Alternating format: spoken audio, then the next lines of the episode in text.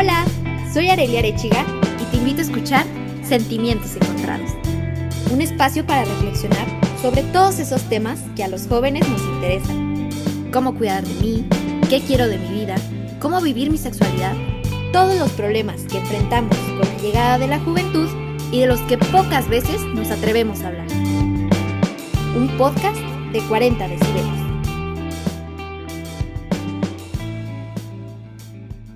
Hola, ¿qué tal? Bienvenidos a otro episodio. El día de hoy tenemos una grandiosa, preciosa invitada que yo, es, es, como si nos conociéramos por primera vez. Es Camila Lavalle. Hello, ¿cómo estás? Hola, súper bien. ¿Y tú? Gracias por tenerme por acá. Qué emoción. Oh, ya sé, no, gracias a ti por aceptar. Cuéntanos, ¿tú a qué te dedicas? ¿Qué eres? ¿Qué? Porque la gente a lo mejor ya te conoce, a lo mejor no. Y quiero que sepan que ella es así de que Master Pro y lo que le sigue en este tema del día de hoy para que tú, tú dinos, dinos, ¿quién es Camila Lavalle? Pues soy una mujer cisgénero. Ah, no te creas. No, bueno, soy psicóloga, o sea, estudié psicología. Luego tengo una maestría en psicología clínica con una especialidad en psicología de la salud, que básicamente es como crear programas de prevención, que a mí me encanta. Y también estoy estudiando sexología clínica y educadora de la sexualidad. Ya casi acabo lo de la educadora de la sexualidad, estoy muy contenta. También creo contenido en internet, hago talleres, doy talleres, los imparto, pláticas. Y pues Hola, soy yo. que mucho gusto, gente. Para que vean, o sea, especialista lo que le sigue, la verdad es que yo estoy bien emocionada porque ella, la verdad, en el contenido que crea, imparte básicamente este romper tabúes que muchas de las veces tenemos tan marcados y tan tatuados ahorita en la sociedad y más como mujeres, que es, por ejemplo, a mí me encanta, eh, ahorita vamos a hablar un poco más de eso, que Camila tiene este nuevo taller que es sobre placer. Cuéntanos un poco más, ¿qué es el placer? ¿Qué, qué es esto? ¿Qué, ¿Cómo me aproximo a él? Bueno, justo el taller que tengo se llama el placer como tu derecho sexual, porque muchas, bueno, nosotros como personas tenemos varios derechos sexuales, pero y uno de ellos es la capacidad de sentir placer sin culpa, sin vergüenza, sin miedo. Y aquí el tema, y al educar desde una educación de la sexualidad, tiene que ser con perspectiva de género, porque las mujeres en especial sentimos culpa, sentimos miedo, sentimos como vergüenza por sentir placer. Entonces, básicamente, pues el placer es sensación rica de sentir algo y no tiene por qué ser erótico, o sea, puede ser no erótico, como el placer, no sé, de comer, de hacer lo que te gusta. Y también yo lo enfoco mucho, obviamente, porque me especializo en esto, especializo en esto, eh, eh, a lo erótico. Entonces, el placer es como esta forma de excitarte, eh, generar orgasmos o no, satisfacción sexual, básicamente. Exacto, o sea, y qué, qué importante, ¿no? Las dos ramas, porque escuchamos placer y luego, luego nos vamos como de que, ay, no, ¿cómo vamos a hablar de eso? Pero, o sea, existe este, estas dos ramas que podemos decir, oye, yo siento placer de dedicarme a esto que me encanta, o yo siento placer de estar con mi pareja, no sé, los dos acostaditos y ya. Pero también está este placer sexual que es a donde nos vamos a enfocar el día de hoy, que es algo, como tú dices, me encanta esa palabra, rico, es algo placentero, valga la redundancia, es algo que que todos podemos llegar a sentir. Y yo creo que uno de las primeras, los primeros acercamientos es la masturbación, ¿no?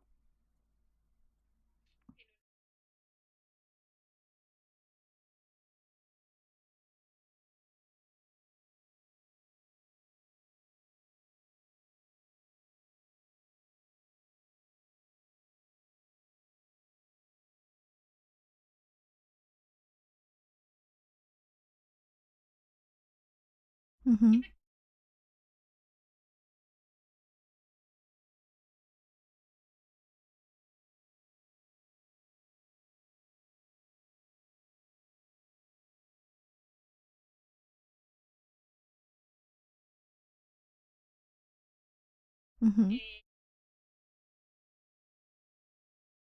Exacto, qué importante esto. L- La verdad es que a mí me encanta como que desmentir todo, todo esto de la masturbación. A mí siempre me dijeron de que es que si te masturbas te salen pelos en la mano y es como de, hazme esquí. O sea, yo lo hice por primera vez y estaba esperando que me salieran pelos en la mano. o sea, imagínate la poca educación sexual que hay, ¿no? O sea, de decir, oye, ¿qué onda, no? Y, ahora me encanta hablar de esto sin, tabúes, sin, que alguien me diga, ay, no, ¿por qué lo vas a hablar? O el típico, es que tú eres mujer, tú no debes de hablar de esos temas. Es como de, mm, ¿por qué? O sea, es que si no se habla, y menos, o sea, si las mujeres no lo hablamos, entonces ¿quién va a venir a hablar? ¿Un hombre me va a venir a hablar de sexualidad? No, no, no, no comprendo, no. ¿Tú qué opinas al respecto? Totalmente, o sea, mira, justo mi, mi historia personal con la masturbación y creo que también muchas morras fue gracias, desafortunadamente o afortunadamente, como lo querramos ver, fue gracias a un hombre, porque yo sí tenía como estos temas, justo en la, en la prepa me acuerdo que teníamos una clase de educación sexual y un chavo preguntó qué pedo con la masturbación, y la señora dijo que estaba bien nada más en los hombres, y en las mujeres, pues no, está como extraño. Y es más que nada por este tema de que, pues, si los hombres eh, eyaculan y tienen orgasmo, aunque sea por masturbación o no, es, el tema de la concepción, o sea, con, ese, con eso que ellos sacan al generar un orgasmo, pueden concebir a alguien, pueden tener un hijo, un hijo, un hijo. Y en el orgasmo, en este caso de la mujer, pues no, o sea, no tiene nada que ver con, con tener, con concebir algo. Entonces, por eso es como creo que viene mucho de este tabú y mucho de esta forma que, pues, como no es con fines de reproducción tu, tu orgasmo, pues no, no vale. Y te decía que yo sí viví la masturbación en compañía de mi exnovio, porque él me lo presentó, me dijo, y ya a partir de eso, que yo me sentí como en ese espacio, yo tocándome a mí, yo pues empecé yo sola, como en mis espacios, en mis espacios. Y claro que era como, no lo hablaba con nadie, porque justo mis amigas, incluso en psicología que estudiaban conmigo la carrera, era como, güey, no, está muy raro. Yo, que, no, no, me pasa nada, la verdad es que tengo un órgano que simplemente sirve para darme placer, entonces no veo como lo malo, pero la masturbación sí es un tema que tenemos que desmentir muy cañón y espacios de morras, y justo como tu espacio, Aureli, tu podcast, que escuchan morras y así, creo que es súper necesario hablar de esos temas, entonces qué padre que estamos aquí. Oh, ya sé, o sea, es que se necesita más espacios, justamente como tú dices, ¿no? Para, para poder hablarlo entre nosotras y decir, oye, a mí me pasó esto, oye, ¿qué recomiendas? Oye, esta es mi primera vez, que es justamente a lo que quiero encaminar, ¿no? Esta plática. Las primeras veces en las que te tocas o que tienes un acercamiento con tu pareja o que tienes esta relación íntima, una relación sexual, es súper importante hablarlo, porque existen también muchísimos mitos de que es que sucede esto y te puede doler y que la masturbación y es que si antes y después, o sea, existen muchas dudas que tenemos miedo de preguntar ¿Por qué? Porque sigue siendo un estigma, porque seguimos siendo señaladas por hablar y por simplemente alzar la voz y decir, oye, porque yo como mujer no puedo preguntar algo que los hombres hablan 24/7 de que, ay, mira, güey, mi pito y esto, y es como de, ¿por qué, ¿por qué no lo podemos hacer? ¿No? Entonces, ¿tú qué recomendarías como primer acercamiento a la masturbación? Yo creo que la información es clave y replantearnos y cuestionarnos todo lo que tenemos aprendido, porque si una morra así nada más dice, bueno, me voy a informar, me van a decir técnicas de cómo masturbarme y lo voy a intentar hacer, de verdad dudo que pueda lograr como sentir mínimo rico, o sea, ¿por qué? Porque tiene todo un sistema de creencias ya súper metido en ella en cuestión en qué significa que ella se genere placer, qué significa la masturbación para esas personas, qué significa que ella está sola y se está generando sus sentimientos. Entonces, primero creo que es como recuestionarnos, reaprender, reeducarnos, todo, todo, todo. Y es creo que sí es como un proceso no, no muy fácil, o sea, no como que un día me voy a sentar y voy a decir, mm, vamos a cuestionarnos qué significa para mí placer, pero creo que es algo como de mucho tiempo, digo, estaría súper cool que, a lo, o sea, algunas morras entiendo que también puede ser más corto, pero creo que es el primer paso. Y a partir de eso, como eh, que entendamos y que muy dentro de nosotros sepamos que el placer es nuestro derecho y el placer está bien y está está chido generarnos esto. A partir de ahí, informarnos de, bueno, a mí que me gusta, por ejemplo, está esta creencia mucho, hay mucho este discurso de, es que sí, tócate, mastúrbate para decirle a tu pareja cómo te gusta, o sea, y creo que, que esa no sea la primera razón para la cual tú quieras meterte en temas de masturbación, sino porque tú eres realmente capaz de darte como todo esto y está muy bonito y es como un encuentro íntimo contigo y, y a partir de mi experiencia, yo también hablo mucho del amor propio, tú sabes, hermana, como tú, que a partir de mi experiencia con la masturbación, creo que el tema del amor propio ha, ha magnificado como mucho, entonces está está, bonito. Y es que, o sea, esto es súper importante, el, el hacerlo por uno mismo el no decir de que, ay, pues voy a descubrir que me gusta para decirle a mi pareja. Ahí ya estás como que confundiendo que lo que estás haciendo es por ti y en realidad lo estás haciendo por alguien más, porque el día que se vaya tu pareja vas a decir, no, pues ahora ya no me voy a tocar porque ya no tengo a quién decirle cómo, ¿no? Y a mí me ha tocado conocer a muchas de mis amigas que es como de que, ay, no, yo no me toco porque pues estoy con mi pareja. Y a mí se me hace muy feo que las mujeres se masturben. Y es como, bueno, o sea, es tu decisión, pero neta te gustaría como que tener una relación íntima contigo, ¿no? Yo lo veo como como ese lazo contigo de un espacio tranquilo, un espacio en el que tú sientes placer, en el que tú estás a gusto y que dices, ah, qué rico, qué rico sentirme así.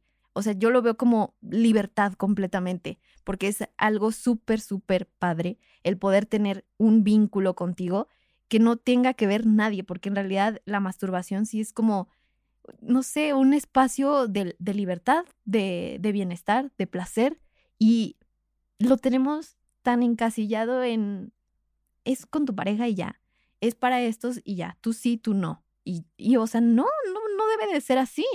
Me preguntaban mucho, ¿para poder sentir placer necesito un juguete sexual? No, o sea, digo, o sea, creo que es como una herramienta muy chida, pero con tus dedos se arma 100%.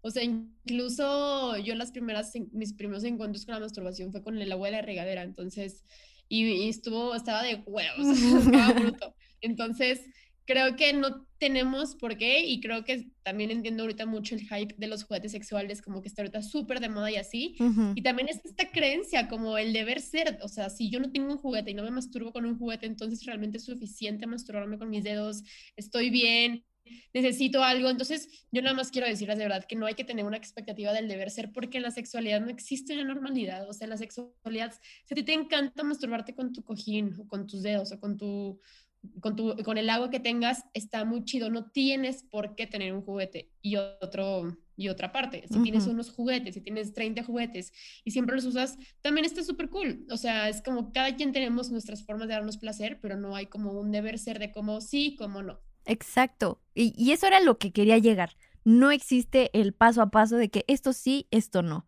Y ahorita, como tú dijiste, ¿no? El hype de los juguetes sexuales, que lo vemos muchísimo en redes sociales, que todo, todo el mundo es como de que mira mi juguete sexual. Y digo, qué padre, por una parte, que se está normalizando el hablarlo, ¿no? De que yo sí tengo y yo uso este y te lo recomiendo. Y también está esta otra parte de decir, yo no tengo, pero utilizo mis dedos. Yo también, uno de mis primeros acercamientos fue con el agua de la regadera, o sea, y es como de que, ay, qué vintage. O sea, podría sonar así, pero, o sea, la verdad es que con lo que tengas, es suficiente con que tú sientas rico. Y, creo que este sentir rico, muchos tienen ese, esa pregunta, ¿no? ¿Cómo se siente un orgasmo? ¿Cómo sé si ya llegué? ¿Cómo sé si, si de verdad estoy sintiendo placer?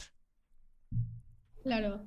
Bueno, o sea, el placer no tiene por qué llevar siempre a un orgasmo. Eso es súper importante también. Ni los encuentros sexuales no tiene por qué también llevar a un orgasmo. Básicamente, por definición, así en el mundo de la sexología es como más subjetivo el pedo, es que el orgasmo significa la sensación subjetiva máxima de placer. Ok. Entonces, para ti podrá sonar como tener un orgasmo que se te vayan los ojos para atrás, que tiembles, para otras personas podrá sonarles más que lloren, porque hay muchas personas que, que lloran, hay otras personas que se cagan de risa, hay otras personas que literalmente se quedan así como tiesas. Entonces, se vive de diferentes formas para cada quien, pero básicamente creo, y es un discurso también que a mí me gusta decir que cuando una tiene un orgasmo, es, sabe que ya lo tuvo. Cuando estamos como realmente dudando si ya o no, eh, generalmente no, porque no avanzamos como en este paso. En, en la respuesta sexual humana básicamente está, o sea, en el orgasmo, antes del orgasmo está una etapa que se llama meseta, que mucha gente llega a confundir la meseta con el orgasmo porque es como este sentimiento que estás a punto de llegar a algo, así como, mm, mm, voy a llegar a algo, y luego ya se genera un orgasmo. Y mucha gente se queda en la meseta porque el orgasmo implica eh, desinhibición de tu ser, o sea, dejas de tener control sobre ti y mucha gente no quiere dejar de tener control sobre las personas, sobre ellas mismas. Entonces, se ponen a pensar que, bueno, si de verdad le sigo dándome placer, le sigo, le sigo y voy a tener un orgasmo, a lo mejor se me van los ojos para atrás, me va a ver mi pareja y va a empezar a decir que qué peor con esta morra, está diabólica, entonces se empieza a generar como mucho pensamiento y ya no se logra el orgasmo. Entonces, básicamente el orgasmo se siente diferente para cada persona y pues es eso, hay que conocernos y hay que entender que tampoco, como una morra muy interesante dice, el orgasmo es tu derecho, pero no es la única finalidad de un encuentro sexual. Entonces, ojo. Es que eso es súper importante. ya se me iba a salir Lolita Ayala. es que, es, o sea, lo vemos como el acto sexual es igual a orgasmo y no. O sea, el acto sexual es un acto íntimo y es y está chido tenerlo y está chido tenerlo en pareja, pero también el tenerlo con uno mismo es súper importante. Y a mí cuando me preguntan de estos temas, antes yo sí era como de que, ay, ¿cómo yo voy a hablar en redes sociales? De que, no, pero está padre como que abrirse y decir, tengo este vínculo conmigo misma y puedo hablar desde mi experiencia y compartirla. Y como tú dices, no, o sea, habrá quien diga, ¿sabes qué? Mi orgasmo yo me cago de risa. Y a mí se me van las patas o se me empieza el pie, o sea, hay diferentes. Y no porque a ti te pase de una, de una manera y a mí me pase de otra, significa que está mal. Porque creo que también estereotipamos eso. Ay, es que la sociedad estereotipamos todo. O sea que y viene mucho esta cultura de la pornografía que es como de que, ay, es que se ven así y se ven así, entonces eso es a lo que tengo que aspirar a hacer, eso es a lo que tengo que aspirar en mi acto sexual, tanto en mi masturbación como con mi pareja, o si estoy como que averiguando qué onda conmigo en este encuentro, tengo que verme como lo enseñan en la pornografía, que eso es algo que digo, uy, carnal, no, no, no, por ahí no va. Literal, la pornografía es la educación sexual de México y de muchos países. O sea, muchas personas se educan en eso y entender, tenemos que entender que la pornografía es ciencia ficción as fuck. Y muchas morras justo, o, o, incluso muchos hombres también dicen, como es que cuando estoy con mi pareja no hace lo que hizo la chava de la película porno número 40 que vi. O sea, pues obviamente no, porque es súper distinto. Y también existen muchas morras que a mí me dicen en los talleres, como es que no es lo mismo, no siento igual, o sea, dice, mi orgasmo no es el mismo cuando me masturbo que cuando estoy con otra persona. Pues es obvio, tu orgasmo nunca va a ser, o sea, de verdad, pónganse a pensar si han tenido como varios orgasmos. Ha habido uno que dice, no mames, se pareció al que tuve antier. Pues claro que no, todos son súper distintos, las vivencias son súper distintas todas. Entonces, no hay que tener igual esas expectativas de cómo debe ser un orgasmo, porque si tu amiga este, se le reenchinan los dientes, tú no tienes por qué hacerlo así. Es súper distinto y es explorarnos nuestras formas de vivir y de expresarnos en un orgasmo.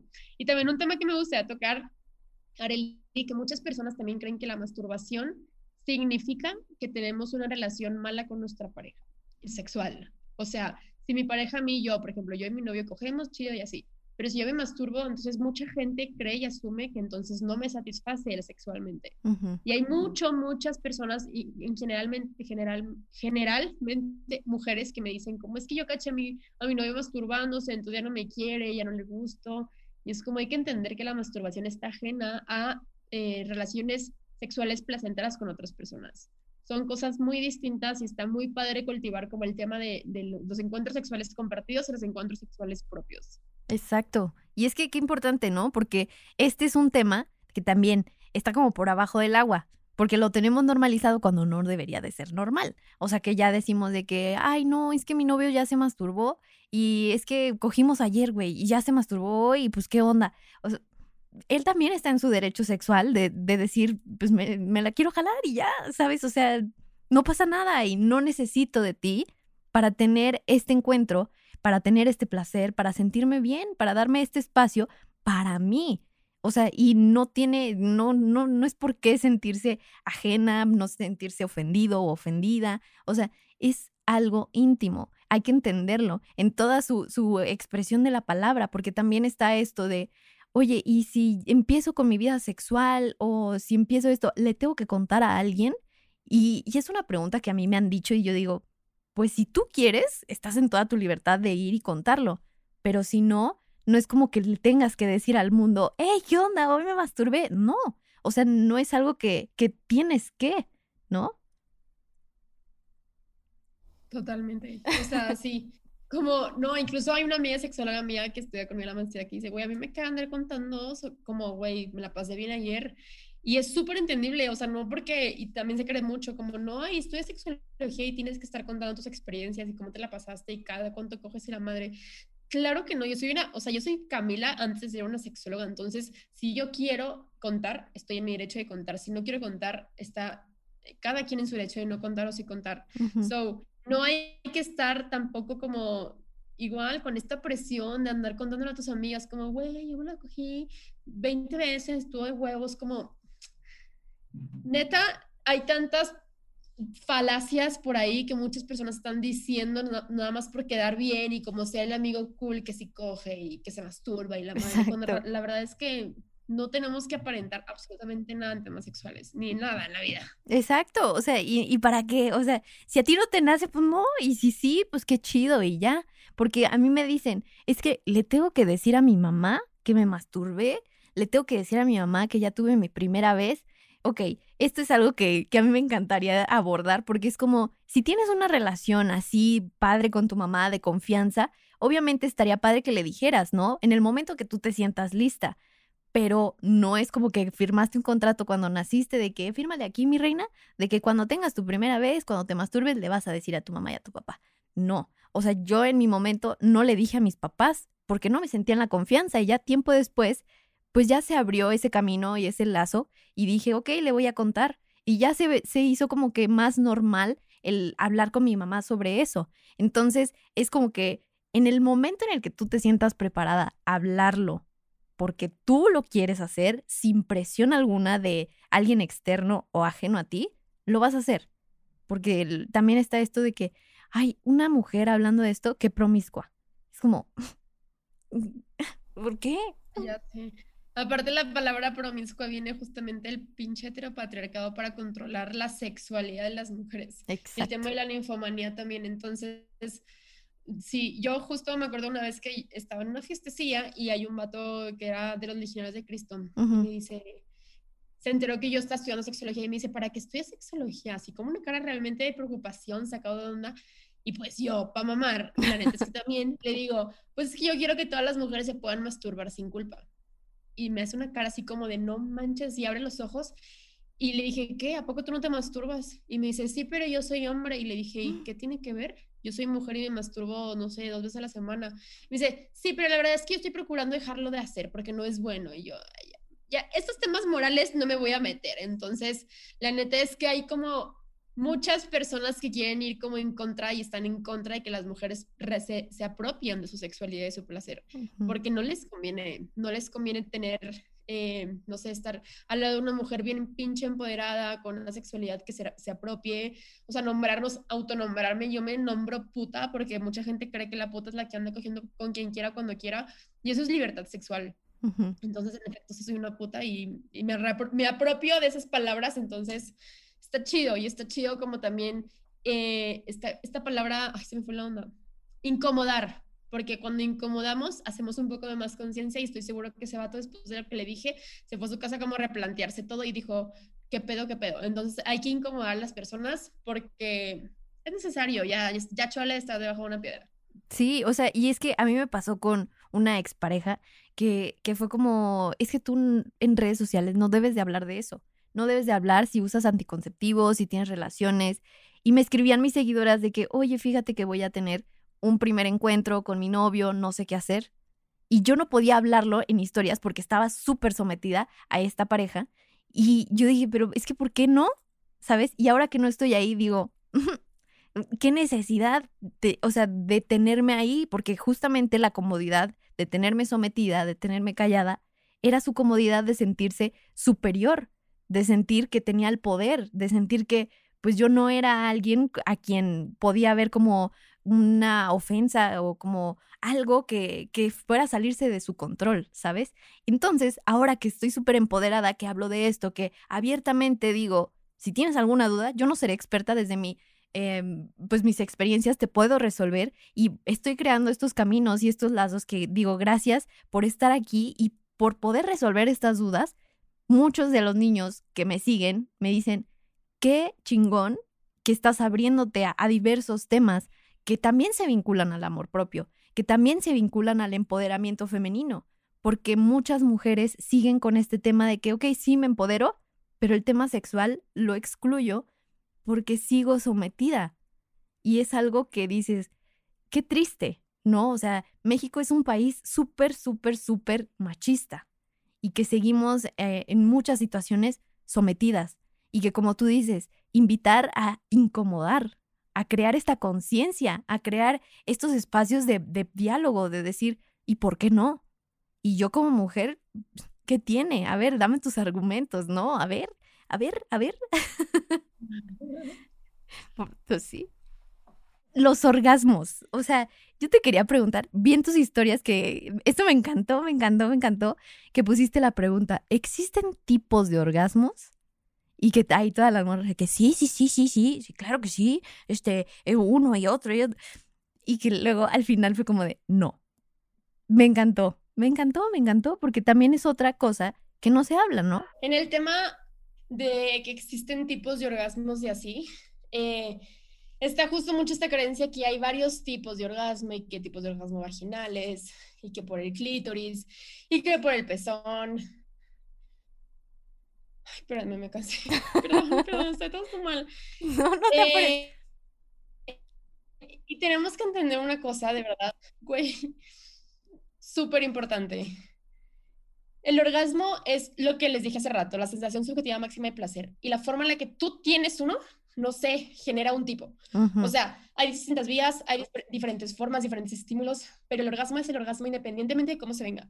Y la mayor creencia es este, este pedo de el orgasmo vaginal, porque se cree mucho con, con, todo este modelo coitocentrista que si me la meten va a ser lo más placentero de mi vida, porque falocentrismo, los hombres, ¿no? Como creen que su es lo más cabrón del mundo. Eh, entonces, por muchos años, muchos médicos hablaron de que si no tenían orgasmo por la, vagina, había penetración, eran, en especial Freud, eran que eran niñas o, mujeres infantilizadas. A la hora de que ellas pudieran tener un orgasmo por penetración, es que eran adultas eh, maduras, pero él lo hablaba como orgasmo vaginal y orgasmo clitorial. Pero ya se comprobado 100% que no existe una cosa como orgasmo vaginal porque las paredes vaginales en sí no tienen tantas terminaciones nerviosas. Lo que sentimos rico cuando penetramos es porque nuestro clítoris es toda una estructura que los bulbos están abrazados a las paredes vaginales y cuando hay penetración en ciertas posturas sentimos más o sentimos menos porque están tocando justamente eso. Entonces, el orgasmo que generamos vía penetración al final y al cabo es gracias al clítoris, ¿no? Y el orgasmo es que, generamos en los sueños. ¿Sí? Sí, sí, sí, continúa. Ay, te trabaste. Ah, que los orgasmos, por ejemplo, que generamos en los sueños o, o en otra parte de nuestra cuerpo, son porque hay son dos componentes que necesitamos máximo para los orgasmos, que es demasiada, demasiada, demasiada excitación y disminución del control. Entonces, se puede generar literalmente en cualquier parte, solamente que tenemos que tener mucho placer. Pero, pues nuestro clítoris, que tiene 8000 terminaciones nerviosas, es la forma más fácil de acceder a un orgasmo en las personas con vulvo, las personas con clítoris. Entonces, no hay tipos de orgasmo, no se me angustien que si no tienen orgasmos, orgasmos por penetración. Yo también creo que es gracias al porno, porque en el porno se ve que están mete y saque, mete y saque, y las mujeres como, ¡guau! Y eyaculan chorros. Entonces, muchos hombres también es como, güey, yo le quiero hacer eso a mi, a mi morra, yo le quiero hacer no sé qué, cuando la verdad es que no, no todas las morras sentimos tan chido cuando no nos penetran. Exacto, o sea, y es que volvemos a lo mismo, ¿no? O sea, la cultura falocentrista, ay, no, no sé, es como enseñarle también a las mujeres y a los hombres que no sucede como en el porno, ¿no? O sea, que estando en una cama, estando en un acto, no va a suceder así, porque también a nosotras se nos inculca esta parte de que cuando te masturbes, o sea, es, tienes que, no sé, eyacular, ¿no? Esta parte de la eyaculación femenina era como de que yo sentía muchísima presión de que decía, es que no puedo, es que no puedo, es que no puedo. Y después, educándome, fue como de que está bien si no puedes, no todas podemos tienes que quitarte ese chip de decir, güey, no pasa nada, ¿no? Y a mí me encanta que justamente tú tienes, pues, vuelva mi amor, que ahí fue cuando dije, no te pases, necesitamos más de esto, conocer la estructura de la vulva, de nuestro clítoris, de qué es lo que tenemos como aparato reproductor femenino, qué es lo que tenemos ahí, que muchas veces solo decimos, ah, sí, el clítoris y ya. Y los labios y, pues ya fue lo que aprendí en, en, la primaria, porque no te enseñan más. O sea, cuando tú dijiste estas terminaciones nerviosas, ¿cuándo te lo dijeron? O sea, nunca nos dicen que existen, nunca nos dicen que hay, no nos dicen eso. ¿Por qué? Porque, de nuevo, nos quieren someter. Entonces, ahorita me gustaría que nos hablaras de estos nuevos proyectos que tienes, de, de, mucha educación, de estos talleres que impartes, porque la neta están bien chingones, están desde amor propio hasta ahorita el más nuevo que es el de placer. Y no sé, este espacio, este último rinconcito de, de este episodio, me encantaría que nos hablaras de eso para que pues las morras que están escuchando esto, o también si alguien se anima de que, oye, fíjate, escuché un podcast y se lo manda a alguien que, que sepa que hay educación. Así que tú date, ¿qué, ¿qué nos quieres decir de tus talleres? Oh my God, gracias por el espacio, hermana. Pero espera, antes me gustaría decirte algo. Te escuché que dijiste aparato reproductor femenino y de verdad hay yo, yo lo decía así, aparato reproductor femenino o aparato reproductor masculino. Y hay muchísimas personas que hablan como de estos órganos sexuales así, pero ojo, hay que dejar de decirles reproductores porque muchas personas incluso no podemos reproducir otras personas. O sea, hay muchas personas incluso no podemos, como tenemos, somos, hay personas intersexuales que a lo mejor tienen útero y tienen pene, entonces hay que decirles órganos sexuales, externos o internos. Entonces, Sí, qué bueno que ya. Súper, ya aprendimos algo. que ya va a dejar de decir eso, qué emoción. Pero fíjate que mis talleres, tú estuviste en uno, ¿no? Tú estuviste en Estuve en la guía. ¿No te metiste en la sexualidad? No, no me metí al de sexualidad, es el que más quiero. Te voy, a meter, te voy a meter el de sexualidad, hermano, ahorita. Te voy a meter el de derecho a mi placer. Ahorita, te pregunto tú. Pero básicamente yo tengo, o sea, enfocados en estos temas, ahorita ya son dos, que son mi cuerpo, mi sexualidad, que ese es como el más en general. O sea, hablo como normalidad en la sexualidad, la anatomía de la vulva y de nuestro clítoris, orgasmos, eyaculación.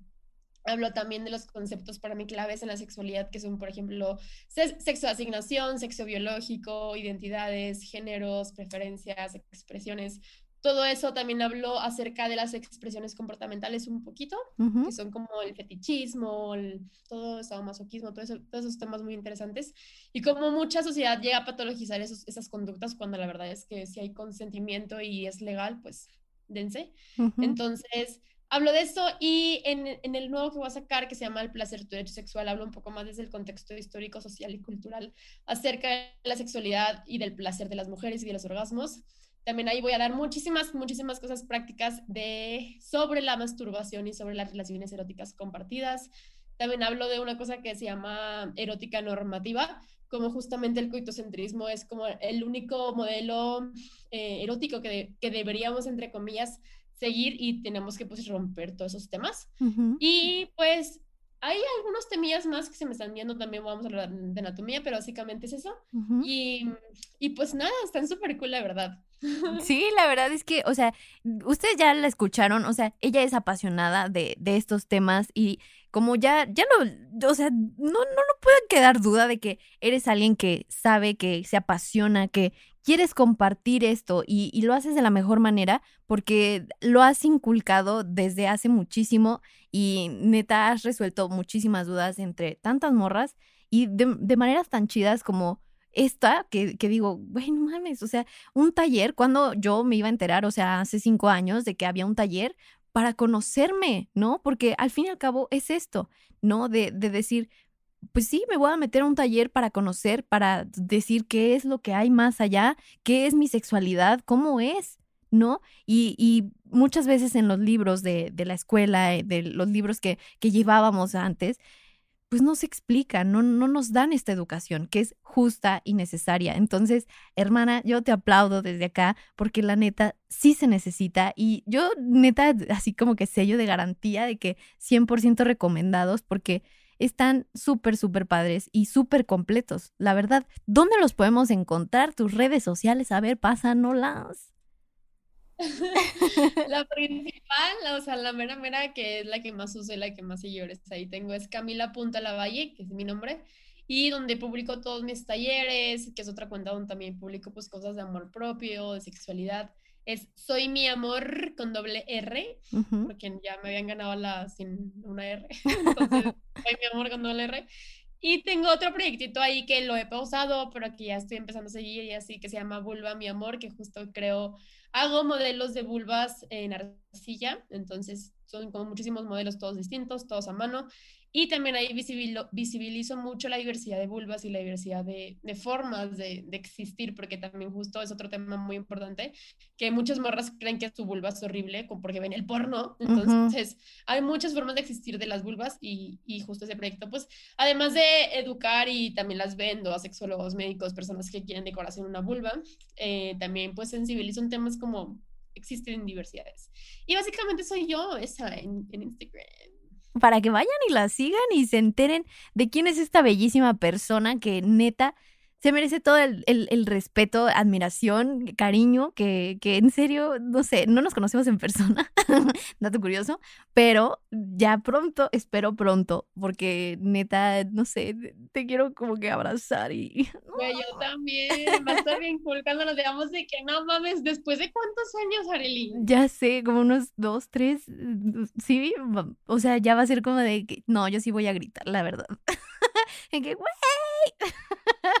Así me voy a dejar ir como Gordon Tobogán hacia ti. Muchas gracias por este espacio. La verdad es que quedo súper satisfecha. Gracias por aceptar la invitación. En serio, es algo súper cool tenerte y platicar de esto. Y, y no sé, neta, algún tema final, alguna conclusión, consejo, comentario, duda, lo que gustes decir para concluir este capítulo. Pues que las invito, les invito, los invito a que podamos replantearnos todos estos temas porque es muy satisfecho o es muy bonito, es muy mágico vivir una sexualidad donde no sientas culpa, ni sientas temor, ni sientas vergüenza porque te gustan ciertas cosas y te mereces vivir justo como todo esto, sin culpa, sin miedo, sin, sin vergüenza. Y pues nada, les abrazo de lejos y qué padre que estén escuchando. Espero que les sirva de algo y gracias a ti, Areli, por invitarme. Estoy súper contenta, de verdad, es un honor y espero vernos pronto, de verdad, sí presencial. Ya Ay, echamos sí. unos tequilillas en Jalisco o algo.